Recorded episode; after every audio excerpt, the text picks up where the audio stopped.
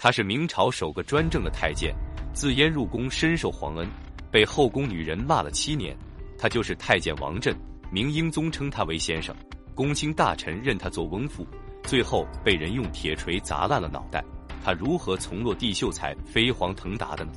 又做了什么错事被人杀害？今天木鱼就给大家讲解王振的故事。王振是明朝初年魏州科举应试没中的秀才，他自幼渴望出人头地，苦读多年后，终于成为了学官，却无法金榜题名。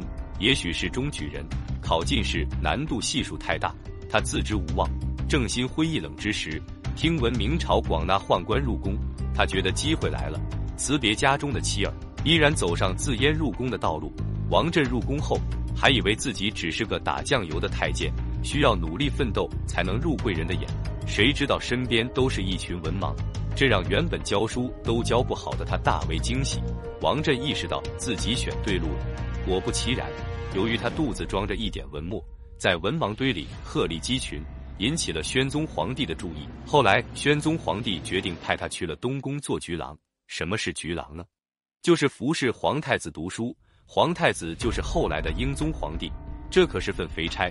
王振去后也确实尽心尽力，不仅教导皇太子读书，管理上也格外显得严格。皇太子在他教导之下，都尊敬的称呼为先生。在王振看来，一朝天子一朝臣，自己抓住皇太子，等他登上帝位，就可以飞黄腾达了。也确实如他所料。宣德十年，宗帝病死后，英宗上位。此时的英宗只有九岁，对于国家大事根本不懂。太皇太后张氏垂帘听政。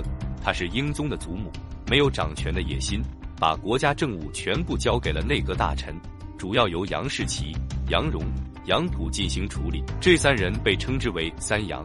英宗即位后，重用自己喜爱的王振，让他从局郎当上了司礼太监。这个职务可不了得，他不仅掌管宫中宦官事务等，最重要的是还替皇帝批阅章奏和文件，包括代替皇帝传达谕旨等。换言之，他就是皇帝的代言人。由于明英宗根本没有掌握切实的权力，加之有张太后和三杨的存在，王振知道，就算自己成了司礼太监，也不能放肆。于是做起了两面人，对张太后和三杨百般殷勤，对英宗就一副严厉导师的样子。有一次，英宗帝与小宦官在宫廷击球玩耍，王振故意当着三杨等人的面，向英宗劝谏不要玩物丧志。他这番做法让三阳深有触动，认为王振是太监群里的一股清流。其次，王振每次到内阁去传达皇帝的旨意，都一副小心翼翼的样子，总站在门外踌躇不去阁内。三阳被他胆怯的模样搞得糊了眼，对他原本戒备的态度转好。在三阳中，以杨荣的谋略最高。他知道年岁已长都逃不过下岗的命运，于是和杨溥、杨士奇商量。预先把一些有才干的人引入内阁，培植外臣势力。一旦自己三人退位，这些人可以有能力对付王振的势力。只是他们的计划到底是想到的晚了一些。王振表面上讨好他们，好像一副忧国忧民的样子，内心想要掌权的欲望却越来越强烈。他常趁没有人的时候，跟英宗说要重视典章制度，推崇文教礼乐。他建议英宗要发展军事，以武治理国家等。英宗在他的影响下，曾让王振带领朝中文武大臣到朝阳门外阅兵。王振借此机会压制有真正才能的人，把他的私党提拔了。太皇太后张氏可不是个简单的人物，她早就发现王振有掌权的心思，她让宫中的女官穿上戎装，配好刀剑，守卫在偏殿旁边。随后，太后把英宗和英国公章府大学士三杨以及尚书胡焕等召到跟前。太后看了看五大臣和英宗，她语重心长对英宗说：“五位大臣是先朝元老，受先皇之命辅佐你治理国家。你有什么事情，必须与他们商量。如果他们不赞成，就不能去做。”英宗乖巧的答应了。接着，张太后让人把王振找来，他温和的脸一下子黑下来，扬言：“宦官不得干预政事，违犯者定斩不饶。现在你侍奉皇帝不守规矩。”按照我大明法律，应当赐你一死。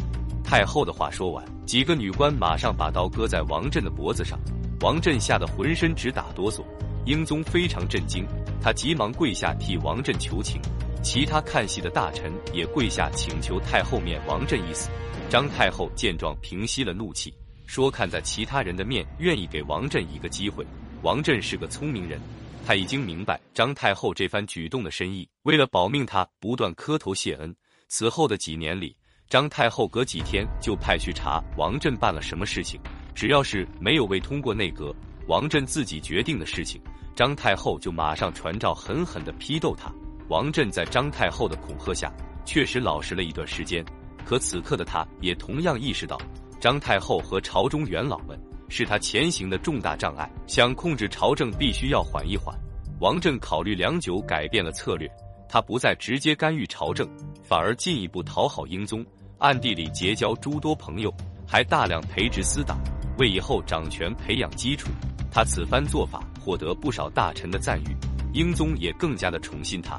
正统七年，骂了王振足足七年的后宫女人，太皇太后张氏病逝，而三杨中杨荣早在两年前病死，杨士奇也因为儿子杀人下岗，只有杨溥尚在朝中，可他年纪也大了，跟王振打擂台根本毫无胜算。加之杨荣引入内阁的人才资历太浅，在这种局势之下，王振失去了所有忌惮的监督人，他在英宗的信任下，彻底的掌控了明朝的政权。他干的第一件事就是把明太祖挂在宫门上那块禁止宦官干预政事的铁牌摘了下来，随后又在京城内大兴土木，为自己修建府邸。在他的掌控之下，很多人都想巴结他升官发财，朝中风气变得混乱。英宗把他的所作所为看在眼里，没有任何斥责的举动，这也导致朝中大臣对王振更是趋炎附势。有些人认王振做干爹，有些认他做瓮父。什么是瓮父呢？瓮父就是自己的爸爸。有魏公部郎中名叫王佑，他的下巴没有胡子。明朝没胡子的都是太监。王振看到后，好奇的询问王佑，直接来一句：“老爷，你没有胡子，儿子我怎么敢有？”就这一句话，王佑成为工部侍郎。王振还把自己的亲戚以及谄媚他的人安插在各个重要部门，一个以王振为核心的朝堂力量就此形成。而那些看不惯王振的朝臣。不是入狱死去，就是贬官到其他偏远地带。明正统十四年，蒙古族瓦剌部落首领也先对明朝展开了进攻，这跟王振有直接的关系。瓦剌每年会给明朝献朝贡，他们暗中给王振送贿赂，王振一高兴给他们大量的回馈，每年还私造大量箭支送给瓦剌。后来王振翻脸不给瓦剌回馈后，瓦剌不甘心亮出了獠牙。王振为什么会和瓦剌突然翻脸？这其实是因为瓦剌借着朝贡要赏赐习惯了，忘记给王振送礼物，王振气不过就降低了赏赐。瓦剌这边吃冠山珍海味，当王振不愿意奉陪时，自然萌生了恶意，回去给首领也先添油加醋告了状。也先本来就有打明朝的意图，借着这次事件开始找茬。此时的王振对瓦剌没有足够的认识。他在明朝没有充分准备的情况下，怂恿英宗亲征，效仿宋真宗亲征。在他看来，瓦剌叛乱并不是一件坏事，因为战斗一旦胜利，他和皇帝都可以名垂千古了。可他却从来没想过会失败。英宗平日很信任王振，同时也想像先辈一样建立赫赫军功，所以听从王振的提议，做出亲征的决定，并宣布两天后立即出发。当英宗下诏之后，很多大臣都劝谏说不适合出兵，可英宗对众大臣的谏阻根本听不进去，带着军队就匆匆出发了。当时同行的还有张辅等朝中重臣，但英宗把一切军政大权都交给了王振，其他人就是打酱油的角色。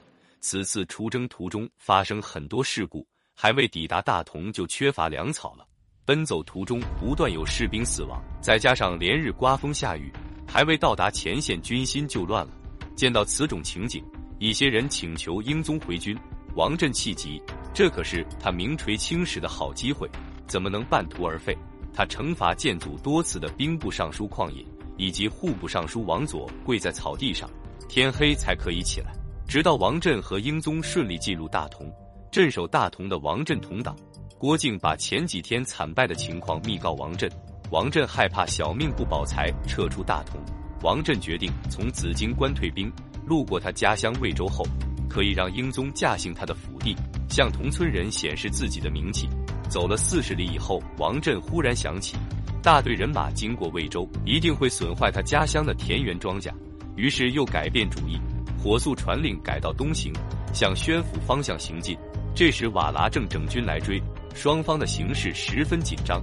大同参将郭登和大学士曹鼐等向王振建议从紫荆关回京，不然被瓦剌大军追上就麻烦了。